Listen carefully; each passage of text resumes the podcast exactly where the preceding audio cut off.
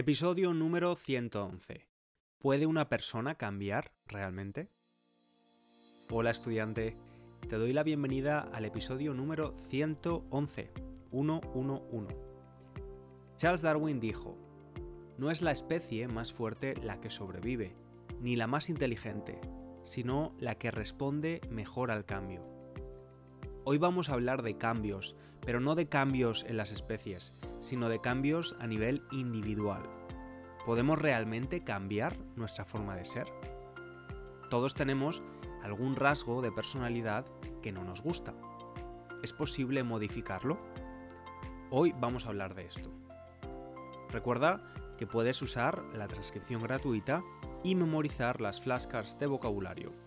Estos dos recursos los encontrarás en la página web www.spanishlanguagecoach.com. Y bueno, espero que estés muy bien. Por aquí, por Londres, los días se van haciendo más cortos conforme entramos más en el otoño. Yo he empezado a escribir un libro. Era una idea que llevaba unos años en mi cabeza. Quería escribir un libro de ficción, un libro para estudiantes de nivel intermedio. Y aunque he tenido muchas ideas, la semana pasada me vino una que me entusiasmó especialmente. Primero me vino a la cabeza el mundo en el que quería que se desarrollara la historia. Un lugar muy específico y muy peculiar. Es un lugar que amas u odias, pero que no te deja indiferente. Cuando ya tenía el mundo donde se iba a desarrollar la historia, me vinieron los personajes y la historia, la trama. De momento no te puedo contar nada más, es todavía pronto para, dar, para darte más detalles. Y además, seamos honestos, corre el riesgo de que no lo acabe nunca. Ahora mismo estoy muy ilusionado por los dos proyectos que vienen para el 2023. El nuevo curso online para estudiantes de nivel avanzado y el libro. Yo no, no sé si eres una de esas personas, pero yo necesito algo de, de novedad para motivarme. Desafíos profesionales nuevos. Y hablando de desafíos, quiero recomendarte, si estás preparado o preparada para uno, escuchar también el último episodio de mi podcast para estudiantes de nivel avanzado, Advanced Spanish de Spanish Language Coach. Hablo con Fernando de Córdoba, un experto en branding, experto en marcas. Disfruté muchísimo haciendo esta entrevista y espero que tú también lo hagas escuchándola. Y continuamos hablando de desafíos. ¿Qué mayor desafío para una persona que el cambio, verdad? Cambiar de trabajo, cambiar de casa, cambiar de hábitos. Y es que el cambio es todo un desafío. En el episodio de hoy vamos a hablar de nuestro propio cambio y vamos a responder a la pregunta de si como personas podemos verdaderamente cambiar. Vamos a ver qué dice la ciencia de esto también y de si factores como la edad afectan a este cambio. Y antes de buscar información sobre este tema, yo parto de una premisa. Yo creo que es posible cambiarnos a nosotros mismos. Creo que es posible, aunque complicado. Hay una canción muy famosa de la cantante Alaska que dice, Yo soy así y así seguiré, nunca cambiaré. ¿Cuántas veces hemos oído a alguien a quien queremos o a nosotros mismos decir algo como yo soy así, resistiéndonos al cambio? Además, en mi opinión, lo que creo que no es posible es cambiar a otra persona. Para mí esto es como pegarse cabezazos contra la pared, es decir, intentar conseguir lo imposible. Hace tiempo una persona de mi círculo me contó que estaba conociendo a una chica, que llevaban varias semanas quedando y que la relación estaba fluyendo muy bien. Yo me alegré mucho por él, obviamente, y después de contarme esto empezó con los peros. Me gusta mucho ella, pero es un poco así. Me encanta estar con ella, pero no me gusta que haga esto o aquello. Luego empezó a justificar estos peros, diciendo que eran cosas que se podían cambiar. En ese momento yo le interrumpí y le dije que era posible que esas cosas fueran modificables, pero que en todo caso no era su misión ni responsabilidad cambiarlas. Que la única que puede cambiarse es ella misma.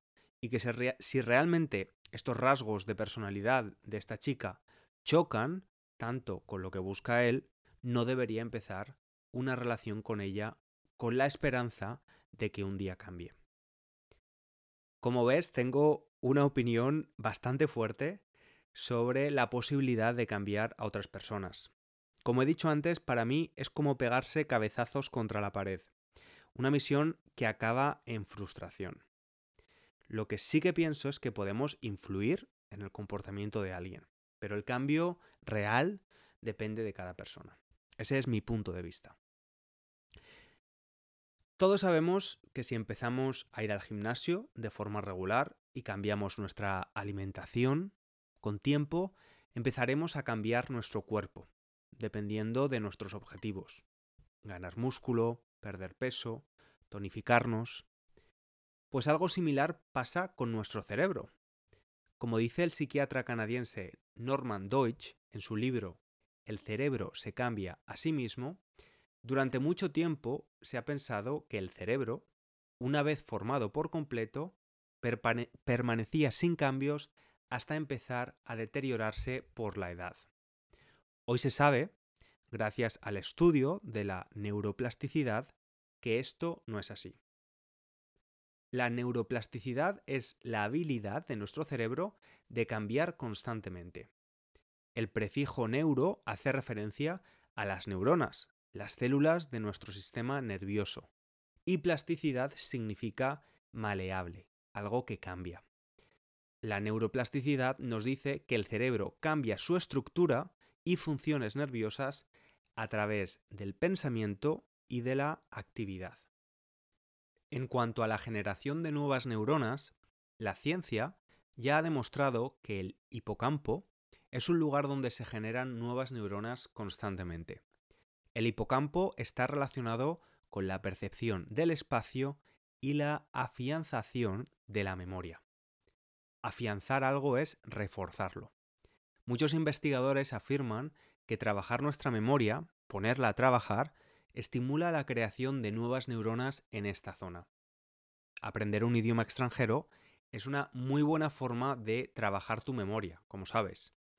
Así que si no tenías suficientes motivos para aprender español, ahora tienes uno más, mejorar tu memoria y crear nuevas neuronas. Ya sabes que cuando empezaste a, aprender español, una de las lecciones habituales es aprender a definir la personalidad de alguien. Aprendiste adjetivos como divertido, tímido, espontáneo, mal pensado o bien intencionado. Todos estos son adjetivos que describen la personalidad de las personas. Y ahora vamos a responder a una pregunta clave. ¿Podemos cambiar nuestra personalidad? Pues la respuesta corta es no. Pero esta respuesta tan tajante tampoco es correcta del todo. Vamos a verlo con detalle y por qué la respuesta es no, pero con matices. La personalidad se define como la diferencia individual que constituye a cada persona y la distingue de otra. Hay una parte de personalidad que está marcada genéticamente. Otra forma de hacer referencia a la personalidad de alguien, que se usa mucho en español, es hablar de su forma de ser. Y esta forma de ser puede ser separada en dos dimensiones. La primera es el temperamento, la parte más instintiva y que está determinada biológicamente cuando nacemos. Está en nuestro ADN, DNA en inglés. Y es por eso que a veces tenemos rasgos de personalidad similares a nuestra madre o nuestro padre. Podemos heredar la nariz de uno de ellos, pero también su templanza, alegría o nerviosismo. La segunda es el carácter, relacionado con nuestra educación y ambiente, es decir, relacionado con lo que aprendemos de nuestro contexto. Por otro lado, de la misma forma que nuestro cuerpo está compuesto por huesos, músculos y órganos, la personalidad también puede dividirse en tres elementos relacionados con nuestro cerebro. Estos tres elementos determinan quiénes y cómo somos, nuestra personalidad. Es algo con lo que nacemos. Vamos a ver cada uno de los elementos y sus opuestos. El primero es la extroversión y su opuesto, la introversión. Tenemos a personas muy introvertidas o muy extrovertidas en los extremos. Y luego personas que se mueven en puntos intermedios. No voy a definir estos dos adjetivos porque todos sabemos los rasgos característicos de este tipo de personas. Por cierto, te recomiendo, si eres introvertido, escuchar el episodio número 28 de este podcast, titulado El poder de los introvertidos. Lo interesante es saber que detrás de estos comportamientos hay una actividad diferente en nuestro cerebro. Una persona introvertida tiene una mayor actividad en el córtex cerebral. Esta parte controla, entre otras cosas, las habilidades sociales. Los introvertidos generan por defecto más movimientos de neuronas con muy poco estímulo. La configuración de un extrovertido es diferente y necesita más estímulos como luces, ruidos y experiencias. Por eso, un mismo nivel de estimulación puede ser satisfactorio para un extrovertido, pero muy agobiante para un introvertido. El segundo elemento de nuestra personalidad es el neuroticismo y su opuesto extremo, la estabilidad emocional. Estos rasgos están vinculados con el sistema límbico, el cual regula algunos estados emocionales como la atracción sexual, el miedo o la agresividad. Las personas neuróticas pueden vivir en un estado de tensión continuo, mientras que las más estables lo viven todo de forma más plana, sin altibajos. Podríamos pensar que esta es la mejor situación, aunque en realidad las personas con un nivel muy bajo de neuroticismo viven la vida con menos colores, no experimentan ciertos estímulos y las relaciones con otras personas pueden ser menos intensas. Un nivel de neuroticismo adecuado hace que tengamos una mayor riqueza emocional. Y por último, el tercer elemento de la personalidad es el psicoticismo y su extremo opuesto, el autocontrol. Estos están regulados por hormonas como la testosterona y enzimas como la monoamino oxidasa. Cuando el psicoticismo es bajo, la persona tiende a tener más miedo y huye del peligro. Además, son más empáticas. En el opuesto extremo tenemos a las personas con un alto grado de psicopatía, personas muy independientes y frías, que en casos muy extremos pueden llegar a disfrutar del sufrimiento ajeno, es decir, de otra persona. La proporción de extroversión, neuroticismo y psicoticismo viene de nacimiento y se mantiene estable, aunque es verdad que cambia con la edad. Los adolescentes y jóvenes tienden a tener niveles máximos de extroversión, reactividad e independencia. Es por esto que cuando somos más jóvenes solemos buscar más estímulos y peligros.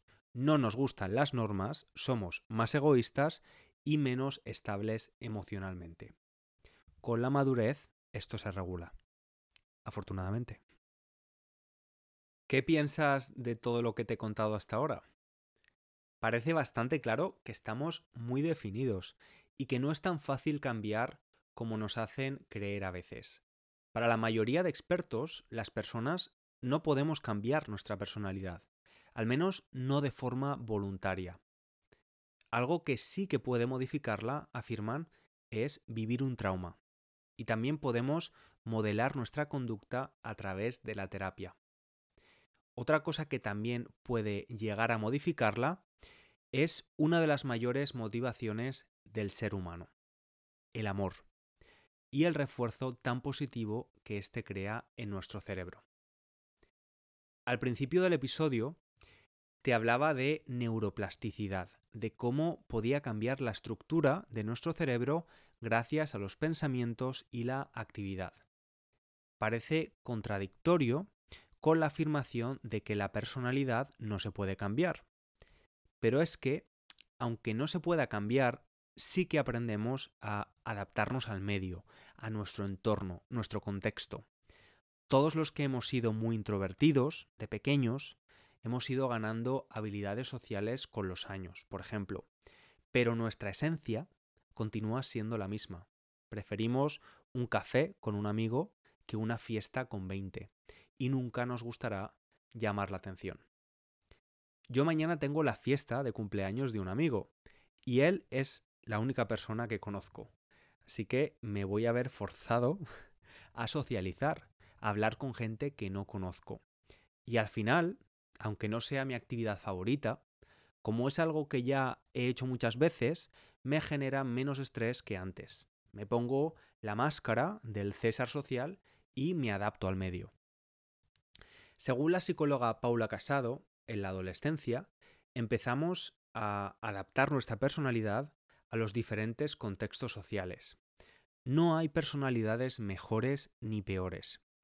Hemos visto que tener rasgos de uno u otro lado tiene ventajas e inconvenientes. Y usa una metáfora que me gusta mucho. Quien nace una bicicleta es una bicicleta. Y quien nace autobús es un autobús. Ni mejor ni peor. Simplemente están hechos para viajes distintos.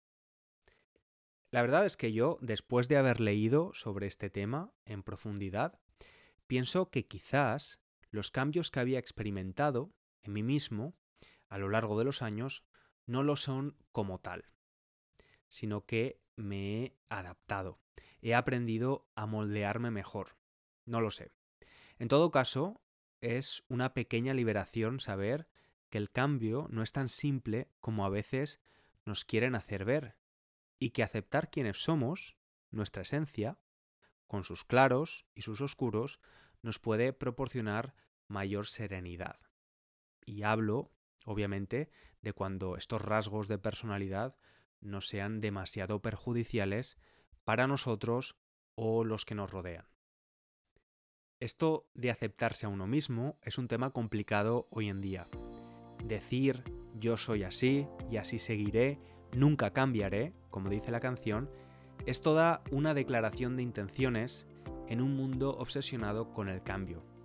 Nuestra pareja nos pide que cambiemos en la relación y nuestros jefes nos piden cambios en nuestro desempeño o actitud laboral. Aceptarse a uno mismo es de valientes. Muchas gracias por estar aquí, un episodio más. Estudiante, un placer haber pasado este rato contigo. Si escuchas el podcast de manera habitual, ya sabes que la mejor forma de apoyar la continuidad es recomendándolo a otros estudiantes y valorándolo en la plataforma de podcast desde donde lo escuches. Me despido hasta el próximo episodio. Un abrazo grande. Hasta la próxima.